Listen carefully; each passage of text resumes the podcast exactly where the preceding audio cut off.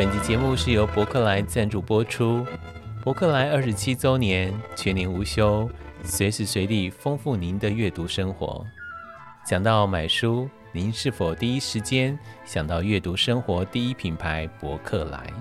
成立于一九九五年的伯克莱，提供超过万种实体电子书籍、影音书，随时下单，快速到货，还有免费阅读的 Okapi 阅读生活志，提供好生活的解答、好书本的指南。上千篇深度书评和各领域作家专栏创作，每日更新，全方位照顾您的阅读生活。现在就上博客来阅读免费文章，让专家替您选书。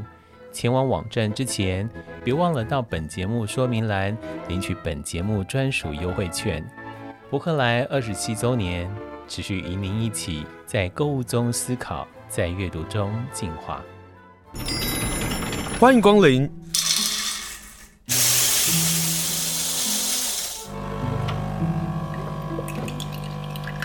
今天的盛情款待，请享用。欢迎收听盛情款待，我是清盛。今天呢，我们要邀访资深的旅游作家黄丽如。Hello，丽如好。金盛好，各位听众朋友大家好。今天我们在一个空间，这个空间呢是大家可以听到蝉鸣，然后待会也可以听到海浪的声音。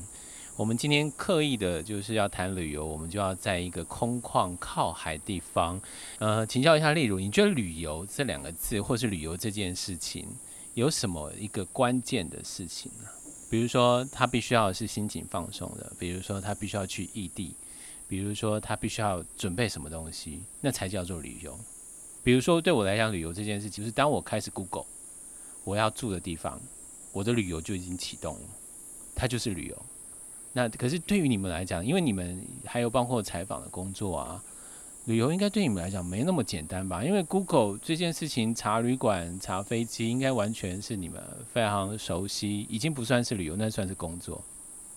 对我来讲，旅行这件事情吧，我不太会讲旅游。哎，Okapi 上面写 资深旅游写手，随便啦。但刚刚你在说去定义什么是旅游，或对我来讲或旅行。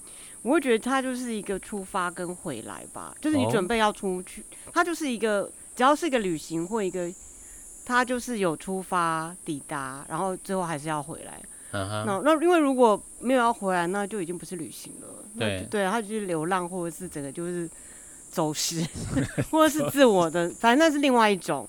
对啊，那通常旅行或就是有个目的地啊。那你为了这个目的，你做的这一切，其实就开始你说的你的行程，可能开始 Google 饭店，或者是那个那个地方的温度，对，要准备穿什么样的衣服，开或者是订机票，其实就开始了。但你说有没有对我来讲稀松平常？我觉得，因为这两年半我们都没有出门，所以现在觉得这件事好生疏啊。欸，这件事情很生疏，可是问题是啊，这件事情现在做起来啊，很快乐哎。啊、就是好像仿佛我们真的可以出去。我我真的最近真的在 Google 了，然后 Google 某个地方，但是呢，我现在 Google 还是在日本。你曾经说你最不想要去的地方是日本，然后我问过李同豪哦，我就问他说，如果国庆打开啊，你最想去哪里？他说只要不是去日本。什么地方都好，你知道你们这些旅游记者 就觉得日本好像太稀松平常了。没有没有 没有，日本就是太难了。什么意思？日本对我来讲很难呢、啊，因为你的南美洲才难吧？因为我觉得我去日本的那个障碍，是真的不知道为什么，我是觉得是障碍。我觉得我跟日本人无法直接的沟通，因为他们本来就有隔阂啊。嗯，对。对然后。我不晓得耶，就在那边，我很容易变得不知道怎么讲话，或不知道如何行动的人。可能用汉字可能看看得懂或什么，可是看得懂，但人跟人又好难靠近，又好难。嗯，我觉得他对我来讲是很难。所以你的旅游，你觉得人跟人之间那个连接啊，比如说你到花莲、到台东，或者到南美洲、阿根廷这些等等地方，你还是要跟人有连接。嗯，因为你、啊、你写过了几本书哦，像是。酒徒的告白啊，一二啊，有很大部分的都是跟很多人接触。我每次在看你的书，我都觉得，为什么有个人可以跟陌生人可以聊得这么深入啊？因为因为那时候要做采访，没办法。要不然我也不想讲话。哦，是是这样哦。我觉得应该是说，嗯、呃，好，今天那个地点不会有太大的改变。比方你今天去柏林好了，或者你今天来花莲，在花到花莲市，那其实花莲市它的改变其实没有那么大。嗯。然后每个人来看到的东西可能也差不多，你可能就会去某些咖啡馆，然后某些书店，或者去沿着某条街走的。可是如果你有在这边有碰到人，比方说，哎。开牛肉面的老板啊，这样，或者是这边不见得，可能也是陌生人。那从在聊天的时候，他讲出的花莲，或他讲出的他在这个地方的观察，然后他可能会跟你说啊，你可以去重庆市场买哪些野菜，跟跟多早去，嗯、或哪里他那干面特别好吃。那我觉得那个就就完全就跟你那个大家看的东西就不太一样了。嗯，你因为这个人，然后看到他看到的，就转，我觉得有一种就是透过他的。他的眼睛或他的旅行的经验，然后你再去经历另外一个旅行，嗯，对另外一种生活方式，嗯、或是另外一种国度。对啊，你会因为一个食物或是因为一个甜点而出发去某个地方吗？食物哦，阿根廷啊，会啊。今天访问的是黄丽茹，她心心念念都是阿根廷的黄丽茹。对。阿根廷烤肉啊，那就是独一无二的啊，那对啊，就会觉得。等一下，等一下，等一下，什么叫做阿根廷的烤肉是独一无二？你知道，大部分的人根本没去过阿根廷，什么叫独一无二？它跟原住民的烤肉有什么不一样？我我就花东的条件来做一个比较。下面有个人叫做阿根廷烤肉，那我们要来个原住民烤肉如何？对，当我想不能去阿根廷的时候，只能来原住民烤肉，那是唯一比较类似，因为他们。阿根廷的烤法就是它应该是全世界消耗牛肉最大的国家吧？吃肉，哦、我记得那时候我去看的时候，他一个人一年可以吃掉六十几公斤的牛肉啊。对啊，其实是很多的。他们为什么那么喜欢吃牛肉？因为它本来就是一个南美洲，它是一个牛肉大，蓬包草原有很大的农场嘛。哦就所以就有很多牛，它、uh. 很多牛也是可以做出口，是肉品很重要的出口国。然后他们烤肉就变成是每个周末每一家都要做的事情。那因为他们都是农场，所以他们的烤肉台很大。那个国家的那个木头资源又很多，嗯、所以是从开始烧木头开始，把木头烧红。对对，然后那可能就要两三个小时了的。然后你们就开始喝酒了。对，就开始等那个火木头好了，uh. 然后就开始大概都四公分厚或五公分厚的牛排吧。这也太厚了吧！对啊，牛排，然后有时候会有牛肠、牛肝什么的吧，就会在那烤架上，然后就用慢火这样慢慢的烤。对啊，它烤肉是非常慢的，所以因为它很厚啊。对啊，厚之外，他们其实他们吃的肉大部分都吃到全熟，它不太像美国什么什么三分熟啊，他们全熟，可是那个肉又好嫩又好 juicy。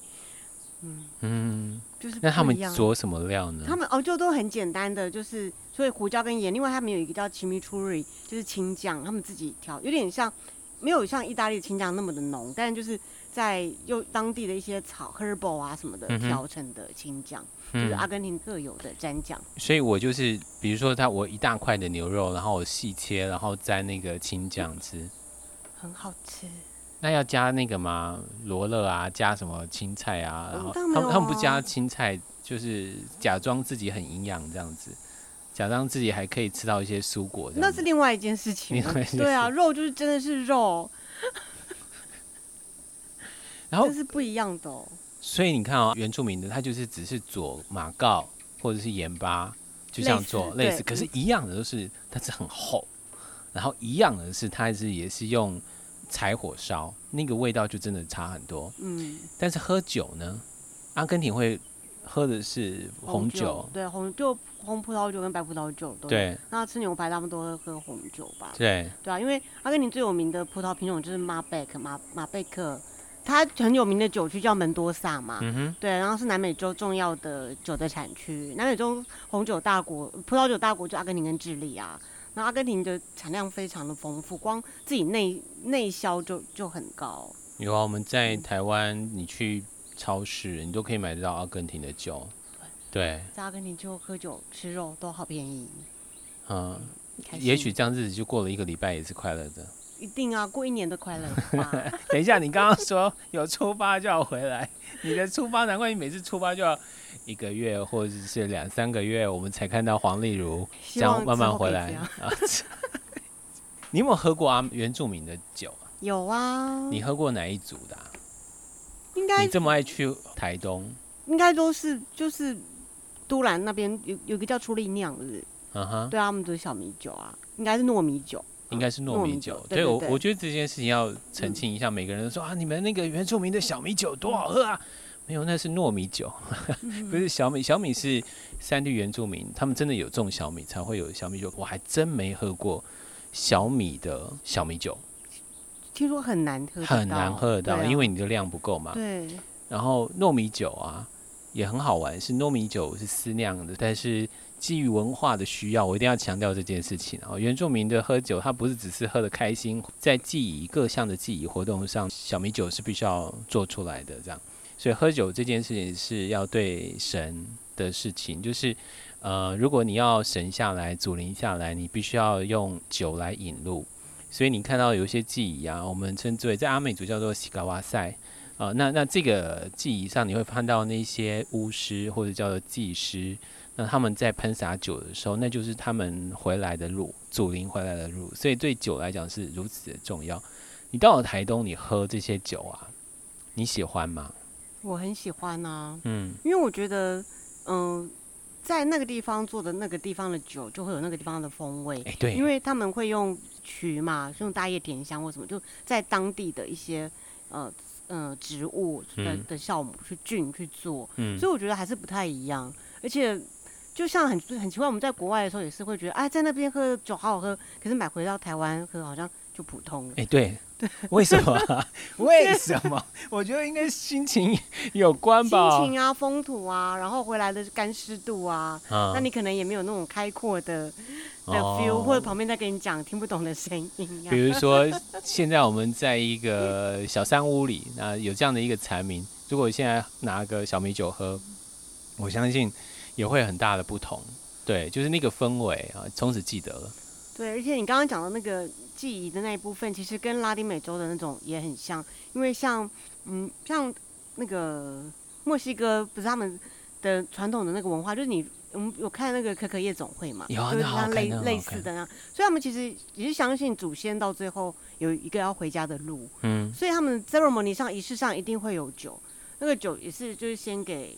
祖灵的，就讲祖灵对不对？但类似的，嗯、那不止墨西哥，秘鲁这一块也是非常，就是任何喝酒开的第一个就是先给天，然后地，然后对，对，这个东西其实跟台原住民的东西是，我就台就觉得哇，这个东西好像哦，嗯，对啊，我相信大概都类似哦，因为除了基督教文化单一的神嘛，可是在啊、呃、阿根廷、墨西哥或者在原住民，我相信应该不是只有一个神，他们有很多很多的神。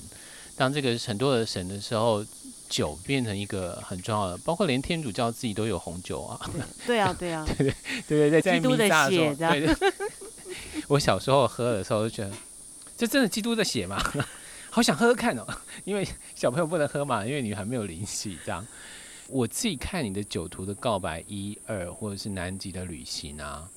我发现你很愿意去尝试各式各样的酒，哎，可是酒的酒精浓度不是都不一吗？或者是，呃，味道也都不一。你你觉得最大的乐趣是在哪里啊？我其实比较尝试乐趣是，应该是回到你刚刚讲到每个地方不同的地方，它有不同的酒。嗯，比方说爱尔兰的威士忌跟跟那个苏格兰威士忌就可能就不一样。那不一，哦、因为那个不一样，你就想试嘛，对啊。因为它的风土，比如说它的碳味、啊、不一样，比方说，对对对，或者苏格兰威士忌，因为有些在艾雷岛上它就有泥煤味，有的不是，可能是水比较好。那你就会觉得啊，真的吗？那你有就看过那个河流的话，想哦，那河流做过的水的那个，我就想喝看看。嗯。那你如果今天到了冰岛，人家说它水非常好，他做的啤酒可能很好喝，你想啊，那我也来喝看看。所以就是就会尝试很多不同的。反而是那种大品牌、国际品牌那种，我都没有没有什么在喝，因为就觉得那到处都喝得到。因为他们必须要品质控管，那味道必须要大概都统一，否则的话，我喝上一瓶觉得好喝，下一瓶为什么味道差这么多？对啊，嗯，所以反而这种小型的酒厂或路途上看到的那些，你就会觉得哦，那我要来试看看。我觉得那个乐趣在在那个，嗯，对啊，并不是觉得啊这个酒精浓很浓或淡。对，嗯。嗯但也因为这样，就后来到回到台湾，尤其这两年又没有出门，就会觉得那我可不可以做自己想要做的酒，我把台湾的味道做进去。所以你刚，才真的在酿酒啦。就是对啊，应该是蒸馏，就在朋友的酒厂里面学习吧。哎、欸，聊聊这个事，我真觉得这个太神奇了，因为地方有人开始在做这件事情，可是因为它还没有量产，所以对我们来讲都还是隔层纱，并不清楚那个原因。比如说在花莲，就有人在用以前要进贡给天皇的米，然后做成酒，可是这个天皇的米又难种，所以它的量非常非常的少。我自己小小的一瓶是从花莲农改场那里获得的，到现在还不敢喝。你指的是吉野一号吗？对，我可以给你一大瓶啊。所以你也是用吉野一号吗？对啊，就是最早我是跟花莲一个吉安，就蓝先生跟他订米。蓝先生现在也在在卖面包了。我知道，对嗯，对，对，就米。那我就用他，我们就用他的米，再加上日本的曲，对，黑曲、白曲。然后就就试着做几次试验下来，其实那个成果还蛮好的耶。我们第一批做出来的送到比利时烈酒大赛得了一个金牌奖。等一下，你说的好像完全没有什么感觉。呃，对，可是这一次更厉害了，就又送去做比较大瓶的，嗯、然后送到旧金山去比，就是旧金山的双金奖，就是双 double gold 的奖牌。就是刚刚那个金牌还真的没有什么。现在是来个双金 double gold，就是想说，哎、欸，台湾就是代表说台湾的那个米，就是尤其那个，嗯、因为吉野一号，就你看过它，就是米比米粒很大，对，它米心很大。因为酒做制酒的话，米心大，它才淀粉才够，然后香气才足，然后才会有那些油脂。那我们一般的吃饭的米，其实只是酒米的一一半大小而已。因为我们现在的米，大家可以去放米的地方，你就看那个米，那个米白啊，真是少之又少。可是像是吉野一号啊，或者是我们在看夏子的酒，我们大概就知道说那个米白是占了一个非常重要的一个关键。嗯，对啊，那我会觉得有意思的就是，哎，当时后来就蓝先生把它复个复种了几年之后，那我们可以把这个东西哎做出酒，然后再从这中间做一些变化。因为那个做出来之后呢，我就想说，因为我很想我的梦想是，因为没有办法在葡萄园做酒嘛，因为台湾的气候。那就想说，那我想要做有台湾风味的琴酒或酒的话，除了米之外，我就想要有一些台湾的 herbal 的香气进去，嗯嗯嗯、所以才会想到用马告，就是你做了一个马告，嗯，米酒，就是米烧酎，但是就是有马告的风味。现在是马告的季节嘛，然后你现在就先去采马告，采完之后呢，你就可以把一公斤马告泡到蒸馏，就是我的米烧酎里面，大概六十度，然后泡着，你要泡一个月之后呢。然后那个酒就变咖啡色嘛，汁液变咖啡色，但很香。那咖啡色完之后，你再拿去蒸馏，把它变成透明。那蒸馏过程，原来你泡的可能只有四十度，蒸馏完可能七八十度的酒精，嗯、对。然后那个就非常的香，香气就是真的是马告的香味。那你再跟原来的吉野一号调和，就会做出有马告风味的酒哦。那个马告的香味是带着柠檬的香檬香茅味。哦。它就是有，它除了柠檬香，还有香茅的味道。嗯。所以如果我拥有你那个马告的烧酎的话，我只要加一点苏打，或者是抓加对冰块，或者是 Seven Up 就可以了耶。对啊。我只要稍微如果要要做调酒，我就可以这样。嗯，晚上就可以吃有。对不对？对。但你觉得你的烧酎可以适合配什么吃的？啊？我觉得你说配苏打还是配菜？配菜。很适合，我觉得很适合配台菜或者是就是像我像中午吃烤鱼或者什么，我就会、嗯、我的米烧烧酎倒，然后一比二，烧酎一，然后苏打水二。嗯。对啊，然后就嗯，有一种气泡清酒的感觉。啊、在这个盛夏听到这些消息。等下，欧卡比跑出来。哎、欸，你们现在是在希望大家能够多多阅读。现在你居然在谈酒，喝酒不开车，开车不喝酒。然后我们还是要。喝酒可以读书啊。喝酒可以读书。讲到这事，就是你在喝酒的时候啊，你会读什么书啊？你会偏好读旅游书吗？你自己是一个旅游作家？不一定啊，什么书都看啊。嗯。对啊，但是我觉得边喝着酒边看。一些旅行文学很不错啊。嗯，对啊。你最近喝酒的时候看了哪一本书？最近喝酒会看的、欸，因为我不晓得我自己的 FB，我自己都会，就是粉丝业务，我常常就看什么书就会讲说书中自有一杯酒，对啊，人家是颜如玉，你说一杯酒。对，你就一本书里面，他总会提到一些酒。啊哈。对啊，嗯，比方说好哦，最近好像看，比方贝加尔湖隐居杂记好了，对之类的哈。Uh huh. 那里面一定有伏特加啊，那你就觉得看他这边喝成那个样子，那我也要来喝。对。对你就把你那个从我是从哪边买的、啊？波罗的海拉脱维亚的伏特加。好遥远，拉脱维亚。因为我们现在不是尽量不要用俄罗斯的东西吗？对 对对对对对对。那我觉得拉脱维亚的伏特加可以吧？对对啊，然后看着贝加尔湖的那个隐居笔记，就觉得很凉快。嗯，讲到那个贝加尔湖隐居札记啊。这个老先生，哎，不能讲老先生，他三十，跟跟我们年纪可能差不多。他比我们小哦，他在写这本书的时候比我们小哦。我记得，我记得他三十几岁的时候就三十九岁写的，但他出生不知道哪一年。我记得他年纪才四十出头吧。可是三十九岁的时候我们在哪里啊？我们三十九岁不会逃离这个世界，不会逃离城市，不会。我有啊，你有。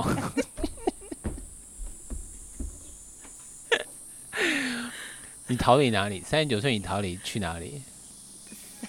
哎、欸，你你真的可以理解这个这个作家说，就是在某个时间我要去逃离，然后进到森林里头，进到山地里头，半年的时间是这样哦。对啊，嗯，我也很有这种想法，才跟你说我很喜欢这本书啊。哦，好了，你来介绍这本书。既然讲到这本书。因为其实他的这个作者，他其实以前做的很多很多是冒险的旅游，嗯，然后他曾经去中亚或者什么骑脚脚踏车环游世界。我非常喜欢他对中国的态度，嗯，对之类的。然后就整个东西呢，你就会觉得他其实我以前应该说四十岁以前或三十五岁以前，嗯，我也会觉得我出国就是要看很多东西，那我要尽量的看，比方说。哎，人家说啊，圣母峰会爬山，好啊，那我就要去圣母峰基地营啊。我当然到不了圣母峰，可是那个山径如果能去的地方，我都要去到。然后你每次出国回来，你就在想你的下一个行程是哪里，或下一个行程是哪里。嗯。其实所以有一阵子我都知道我这半年会去哪边。嗯哼。对啊，然后或你会有自己要去探探险，或者是有点嗯、呃，就是要探索世界的那个憧憬吧。但是。嗯，后来不晓得有一次，应该是在拉丁美洲的时候，我就觉得突然觉得这世界其实很大，我一直跑其实也看不完。对啊。可是当你放慢角度的时候，你发现在一个小地方待着的时候，你就觉得那个地方怎么那么有趣？那个地方就像一个微型的宇宙在那里。嗯嗯。然后你就觉得好像那个地方就可以滋养你很久很久。嗯嗯。对。这就是你的旅行为什么常常就是在一个地方就待了好几个月的原因。嗯，因为我就觉得，就你最终你还是希望是在一个地方是生活，或者是跟那个地方，不管是或深或浅的互动，但是就是整个是心境上或作息上是在是跟那个地方的，而不是那么快的，就是啊 check 我们来过，然后等等等等，对对对，嗯哼，你有看到他列的那个读书的清单吗？有啊有啊，很经典。非常非常经典。他说有欲望的时候就要读哪一本书。我心想说，你都已经不是已经到了那个贝加尔湖畔旁吗？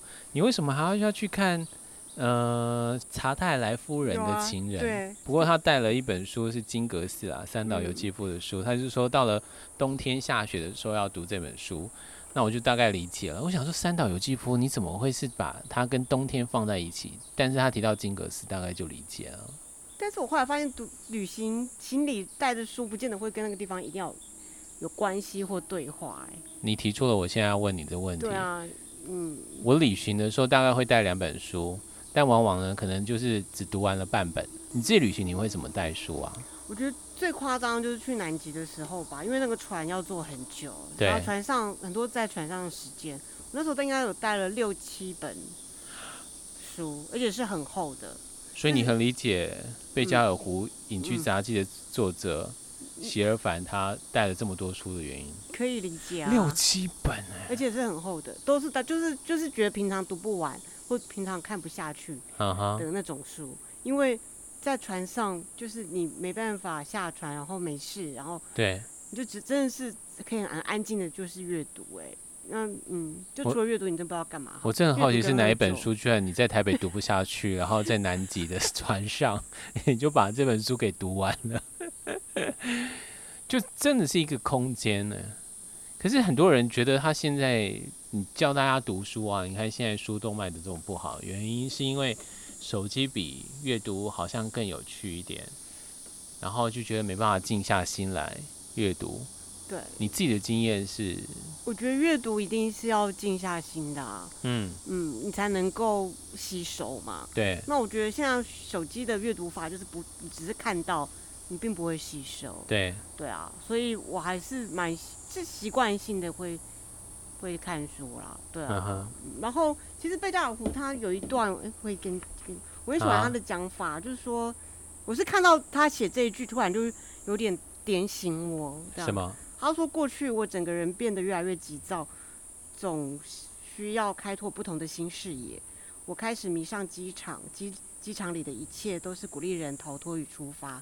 我向往去航厦，我的旅程以逃离作为开端，最后沦为分秒必争的时间追逐赛。”嗯，你就觉得对啊，之前这个是之前，哎呦，现在等到国境打开，你就从机场可以看到大家分分秒秒的要想要到那个 get 那里，所以这是在疫情下读就觉得嗯很有感，对，就是这样。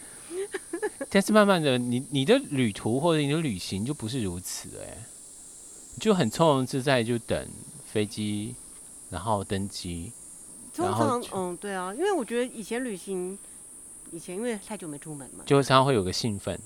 但是等机转机什么，因为我通常都转的很奇怪，飞都要等很久，所以一定要带一本书，要不然就会很无聊。书都是那时候看的，嗯，都是在机场、航下，还有等火车，等等一切。哦，你这样讲，我好怀念以前，比如说去欧洲啊，或者去哪里，你会看到那个国家的人坐火车的时候，人手一本书。不管在哪个时代哦，就是即使脸书这时代已经出现了，他们依旧在火车上阅读，对啊，那样的那个景象啊，好迷人哦，对不对？嗯，爱在黎明破晓时就这么开启的啊。那我要问，你出国这么多，真的会有像爱在黎明破晓时那种艳遇吗？或者是你的朋友？我们出卖朋友好了，不要出卖你自己。我觉得，嗯、呃。到底是什么原因？遇见会有，但是你是说恋情就是另外一件事。你很容，你真的很容易在火车上交到朋友。交朋友是不会太难的。然后下了火车，可能刚好是一起去同一个 hostel 或什么。对。对啊，很有可能。而且尤其你就是在，比方说在比较不热门的城市，对啊，因为就就只有那几间 hostel 的时候，就真的都是会遇得到的。然后，如果在某些情愫存在的时候，就很容易发生出一些异国的关系。对啊，嗯，嗯，刚刚如果大家有听到那个风声啊，就是我们现在是在一个海边旁，太平洋滨旁。如果大家来过花莲的海货市集的话，你可以想象我们就是在海货市集的现场，然后架着麦克风，因此蝉鸣啊，或者是海浪声啊，或者是海风啊，那是再自然不过的。当大家无法出国的时候，我们就把麦克风架在太平洋的海滨，跟大家来分享旅游。对啊，太平洋另外一端就是美洲喽。哦，你你真的想太远了。太平洋的另外一端是美洲，再往南就南美洲。讲到这次啊，比如说我们要去南美洲，是应该怎么飞啊？因为很多人可能都没有没有这样的一个计划，哎，国境打开了，一堆人想要去日本，嗯，可是我相信有一些人，呃，我相信有一些人是觉得我好像应该可以把握一下，去一些我未尝去过，比如说我就很想去葡萄牙。你除了去中南美洲之外，你还会想去哪里？什么？没有啊，我已经其实，哎，我好像我已经你已经告诉我们已经买好机票啦。对啊，对啊，对啊，嗯。你买到哪里？这次就想说去北极好了。你说南极之后你要出北极的书？没有没有，只、嗯、是想说去辽阔的地方，没有要出书啦，只是想去辽阔对的的地方。辽阔。对。我的朋友最近在爬那个美国啊、加拿大那个山脉之行。哦。对，然后呢？但是呢，我看到那些照片啊，我对于辽阔啊的地方，我会有那种焦虑耶。所以我没办法去。所以冰岛的风景你会焦虑？冰岛的我看照片还好，因为远方还是有山啊。如果你那种一望无际的那种，所以沙漠你沙漠我那没办法。我觉得我一定会死在那里面。我有这个恐惧哎，我会很嗨，就觉得所以看着海平面那样子，你海平面 OK 啊，因为我在一个城市啊，我站在一个人的位置啊。可如果你叫我航行，你在大海上四面看不到，你会焦虑？呃，可能会，因为我们现在出海，比如说在花莲，我们坐赏金船。那我们最多会坐呢，坐五个小时，最远最远最远最远。那不然就是两三个小时到清水断崖，然后再返回，大概就两三个小时。这个行程还好，因为你还是可以看到台湾呐、啊，你还是可以看到花莲呐、啊。所以像南极那种船，就真的在大海上，没有前面后面，左边右边。我应该会恐慌。嗯，我光是看照片，我都觉得我应该就会死在上面，然后没有人会理我，然后有一天就这样消失了。这很奇怪的想法，对不对？但这也是对的啊。我们在永远的地方看人类，就是很小的点呢、啊。嗯，对啊，我们嗯。但你会不会觉得旅游这件事情会让你自己觉得人类好渺小啊？因为你碰到各式各样的人，然后你到了这个国家，你会发现，哇，这个国家说话样子、思考，就是跟我们真的很大不同。我会觉得是，然后人很渺小，对。然后你在台湾很在意的事情，可能在另外地方根本不在意，或更不知道。嗯，对啊。那人的渺小还包括他说是对在自然里面吧。嗯。因为比方说现在疫情，你也不知道人那么的脆弱，可以被一个病毒打败，然后整个世界快瘫痪将近了一年多，因为有的国家已经开始恢恢复了嘛。对。对，对啊，那现在更多，比方一个热浪来，就多少人就被热死。对，或者是一个水灾在闹闹大水，所以人真的很渺小啊。嗯嗯嗯。然后你出去旅行有很多不确定的因素，可能会罢工，可能会怎样，地震或或干嘛干嘛。那你就知道这个世界并不是照你想要的那样的去运转嘛。旅行越多，你就会越顺其自然，怎么样就顺其自然。你去反抗他，或者是你要去，比方说换票、改票、去吵闹、去抗议，我都觉得。都徒劳。你在旅行的过程啊，经验上，你会碰到完蛋了，接下来行程怎么走？完蛋了，好像被卡住了。有啊，碰过很多次啊。嗯，对啊，不是什么机票，就是罢工，然后飞机不飞，你后面机票都接不到啊。那怎么办？有时候你就认赔嘛，因为我觉得只要钱可以解决的都是简单的。今天访问是黄丽如，她说只要钱可以解决的就可以解决了。她有说过一句话说，说旅行的价值自己最懂，无需旁人来碎嘴。这个好黄丽如哦。但是我们今天就是碎嘴，来聊聊她的旅行，来听听她对旅行的想法。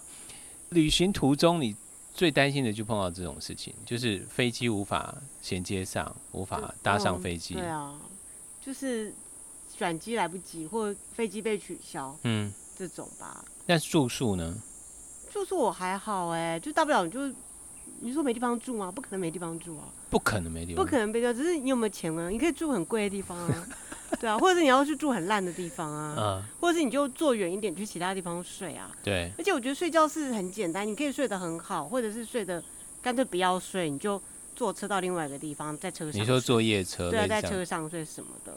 相对来讲，我觉得住宿或睡觉是简单的。哎、欸，聊聊搭夜车的经验好不好？好像还没看过你讲过夜车。是吗？我真是南美洲疯狂坐夜车啊，因为要省钱呐、啊。嗯、他们的巴士夜巴就是 很 luxury 这样，就是就可以全躺平哦。他就就全躺平，那我就直接坐巴士就好了。对啊，就全躺平啊，就是。叫卡玛那种卧铺的巴士就叫卡玛，卡玛就是床嘛，uh huh. 就是就是有床位的巴士。其实越南也有。好，那南美洲那个就是一家比一家豪华，就像就已经就高级，就像头等舱一样。然后你就就有一个有的还有小窗帘。你说它是一个独立空间吗？对对对对，嗯，你就睡在那，舒服啊，而且还有附附那个餐哦、喔。嗯哼、uh。Huh. 对啊，晚餐、早餐。好神奇哦。赞啊，一定要睡那种啊。那时候你是秘鲁，就是秘鲁很多这种车，然后阿根廷也有，这里都有，都有这种长途的。是因为他们铁道不发达吗？对，因为铁道不不发达，再加上容易误点，火车太慢，他们的整个公路系统其实是很完整的。然后跨国的巴士这也是很风行的。对对啊，然后因为他们国家太大，从 A 点坐到 B 点可能都要十四个小时什么的，对啊。哇塞，嗯。好难想象十四个小时，就是因为就很因为像智利南北长四千公里耶。嗯，对啊，所以就台湾才南北才才三百多公里，对啊，所以就是十几倍、十五倍这样。所以行李款一款，然后就上车了，很舒服。对啊，我真的觉得那种，而且那种公路上的睡法就好有摇篮的感觉。有人就是没办法睡这种车上，比飞机好睡啊，比飞机好睡。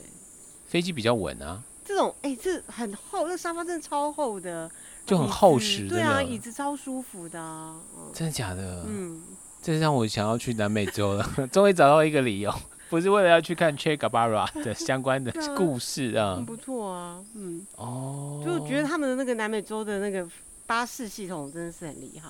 讲到巴士系统啊，因为我们花莲有那个北花号嘛，嗯、经过设计之后，它就呈现另外一个样子哦，大家会非常喜欢那个设计，因为台湾的观光巴士有时候都会做的很眼花缭乱啊，或者是各式各种的颜色都拼凑在上去。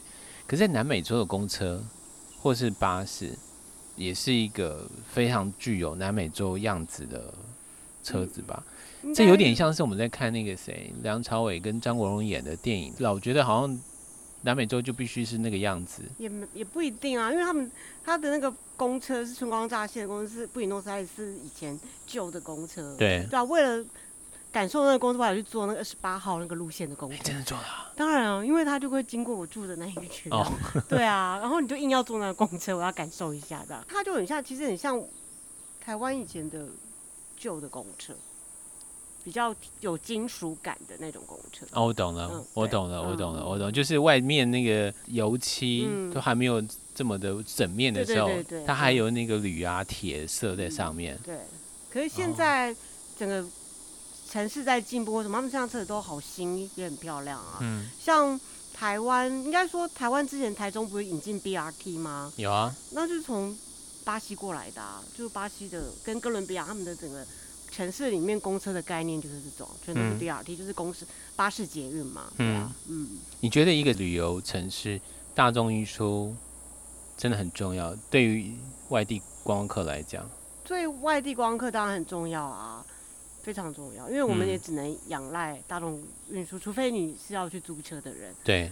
但你要说大众运输不发达的国家，是不是旅游就会很差？也没有，像美国就是一个大众运输。不 OK 的国家嘛、哦？这个国家太妙了。对啊，那就就鼓励你去开车、租车或干嘛，但你要在那个城市里行走，其实是很难的。嗯，就是捷运可能，除非是很大的城城市，中型的你几乎都没有办法。它也没有地铁啊。对啊，对，是啊，所以我就觉得，好像那也也不是必要条件，你大众公运输要很厉害才能才能发展观光，好像没有一定。嗯、好，那在花莲呢，在台东呢，大众运输就是非常不方便的。等个公车，比如说我们现在的位置在台十一线，你要等一班公车要相距大概两三个小时，你才可以等到一班公车。然后没等到呢，你就必须要再等两三个小时呢，你才可能再等到下一班公车。但是你却喜欢去台东，你觉得台东的魅力在哪里啊？台东的魅力就台东蓝啊。等一下，我们这里有花莲蓝啊，我们现在看过去 也是很漂亮的，各式各样颜色，而且。我跟大家说一下啊，花莲的海呢，跟其他地方海有点不同，因为花莲的外海呢有黑潮，所以花莲的海呢有一个深深深深的深蓝色。可是台东呢不是，台东很好玩哦，台东的那个浪花啊，白色浪花比花莲还要多，因为地形不同，所以台东的浪花就特别大块。我每次去台东就是海边说，哇塞，明明就是只差个百公里，为什么这里的海边的？颜色或者是浪花就真的不同哎、欸，对，我觉得台东跟花莲比，台东就是相对更野，更野，嗯，更 wild 的，对啊，嗯，对啊，这是你觉得他们的魅力？对啊，因为就觉得比较没有拘束。等下花莲人想说，我已经很没有拘束了，哪有？花莲其实是一个很城市的地方哎、欸，它发展停滞下来，然后处在一个青黄不接的一个很奇妙的一个时空阶段，对不对？对，对不对？因为你到了台东，你就像你说，它就是个野，我我就很自然就是哦，我在一个自然山野当中。可是你到了花莲说，嗯，它是个城市啊，可是嗯。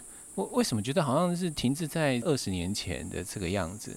对于很多人对城市的期待，会觉得这个地方非常的不方便。你到了台东，你又要待很长的时间，然后一样的有酒有阅读，来完成你的一趟旅行。对啊，嗯嗯，因为现在就觉得旅行会觉得就是在那地方吹海风啊，聊天、喝酒、看书就好啦。有点像是我们今天访问，我们今天访问就是故意要让大家能够感受一下，什么叫做在很挖耳的这个环境里头 来聊天。对啊，因为有人会觉得啊，去台东三天，你应该要去哪里？你怎么没有去吃什么？没有干嘛？对，哎，那个什么什么，你怎么没有去？那这样不会很可惜吗？我现在都觉得什么没有什么东西是可惜的，啊，就是哎，但是我还是有这个毛病哎，嗯，比如说我们去了那个接龙。你在 Okabe 也写了一篇嘛？然后我就看到你写的，我就想说，完蛋了，这些咖啡馆我都还没去，那个市场呢，我也只去吃了一下那个、寿司这样，然后觉得什么沙茶咖喱乌龙，对不对？然后我也错失了这么多，这就是读游记的好处。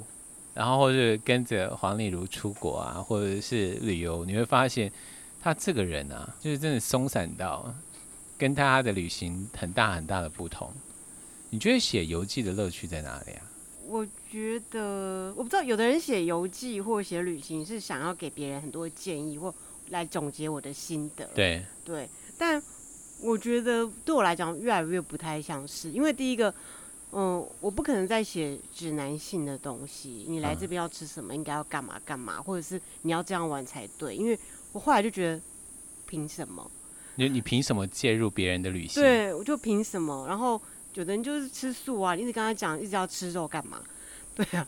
然后，然后我后来也发现，就是没有一定要去的地方，对啊，或者是一定一定非要干嘛，到那个地方一定要干嘛的地方。嗯嗯。所以后来的写法都会变成，哎，我在那里。比较，后来我自己想一下，就真的很容易变。我在那里遇到了什么人，那个人的生活态度或干嘛，嗯、他怎嗯，比较会是人的故事。那我最后一个问题要问了，嗯、就是你现在越来越少人会读游记，嗯，就是别人的出去的杂记啦，或者是散文啊，或者是我们早年很多年前，就是大家觉得出国。都觉得就必须要去，比如说我要去日本，我要去京都，我要去买一本或者两三本这种旅游的。你说介入别人的旅行的这种书，可是现在大家都不看了。嗯，对，因为我觉得如果你现在还是写跟情报志有关的，对，应该都不会有人想看。因为我 Google 就有了。对啊，或者手机更及时，或者你到那边不用 Google，每个观光局可能都出了一个 App。哦，对哈、哦，对啊，你根本就是做看 app，然后上面就一堆东西了。嗯哼，对啊，所以我觉得现在如果你还是要做情报志写作的人，就会比较很新，就是很难，除非你那个地方就资料很齐，人家带一本走，然后看完可能这本就就算了。嗯，的的的状态。嗯，可是我觉得旅行的写作还是必要的吧，它已经不是告诉你哪里好玩了。像我最近看的另外一本书叫《深南地方》嘛。就是保罗·索鲁写写美国，这是最荒谬的事情吧？因为他是美国人，我要写美国。因为你搞到最后，就是我最不熟悉的地方，其实是我的国家。那我要写一本花莲。对，因为你知道的那本书好好看哦。他就说我跑遍了世界，我去了非洲，去了那么多地方，可是我对我的国家是那么的陌生。然后最后这个很正常，对，很正常的。然后最后他是在美国，就开车到南方嘛。他觉得南方根本就是另外一个世界嘛，就是因为黑诶过去的黑奴政策，包括说这些人为什么想要拥枪，那所以他也去看了很多次枪展，去买枪的什么的，然后你就发现哦，参参加枪展的人跟你想的都不一样，他就都穿着西装打领带，然后客客气气，就是整个就是一个很像去参加园游会的那种感觉。那他就从这些地方或这些情境里面，就发现了，对美国其实是有好多个是个分裂的国家。每个人，你到那边，你才理理解为什么这些人会这么想，他们为什么会支持一个你不喜欢的人，或什么，对啊。然后他就讲很多，包括说他在那边看到比他在非洲看到更穷的人，然后美国政府，还说在美国看到比非洲更穷的人，然后美国政府可能在。在非洲有几亿的那个什么基金会的预算在在救辛巴威或什么，可是自己南方的人是没有拿到任何的政府预算或干嘛的，就包括福利照顾都没有，对对，都没有，然后日子过得很凄惨或怎样的，你无法想象说，哎，大家觉得这是一个先进的美国，但是南方有那么多这样的人，嗯，那会觉得这本书就写到也是厚厚的五六百页吧。我、哦、谢谢你说的五六百页，没有人要买的。很好。我卡比或是博客来说，你怎么可以加这句话？很好看，因为他的文笔本来就很好。他、嗯、对啊，他应该是启发我最多的旅行写作的人作家吧。啊，对啊。嗯，透过阅读，我们可以看到别人的生活；透过阅读，我们会发现我们没有思考的点；透过阅读，我们可以发现我们没有想过的事，就在这个阅读里酝酿出来了。今天访问的是黄丽如。我们今天拉拉杂杂的呢，希望大家不是只听到海浪声，然后不是只只听到蝉鸣，还有听到我们喋喋不休的 胡言乱语。谢谢欧卡比的支持。那我希望大家能够透过欧卡比或者博客来，请大家记得哦，因为你上欧卡比的话，我们有附连结嘛。欧卡比频道一起读好书，度好日。那你登入之后呢，可以领二十五元的折价券。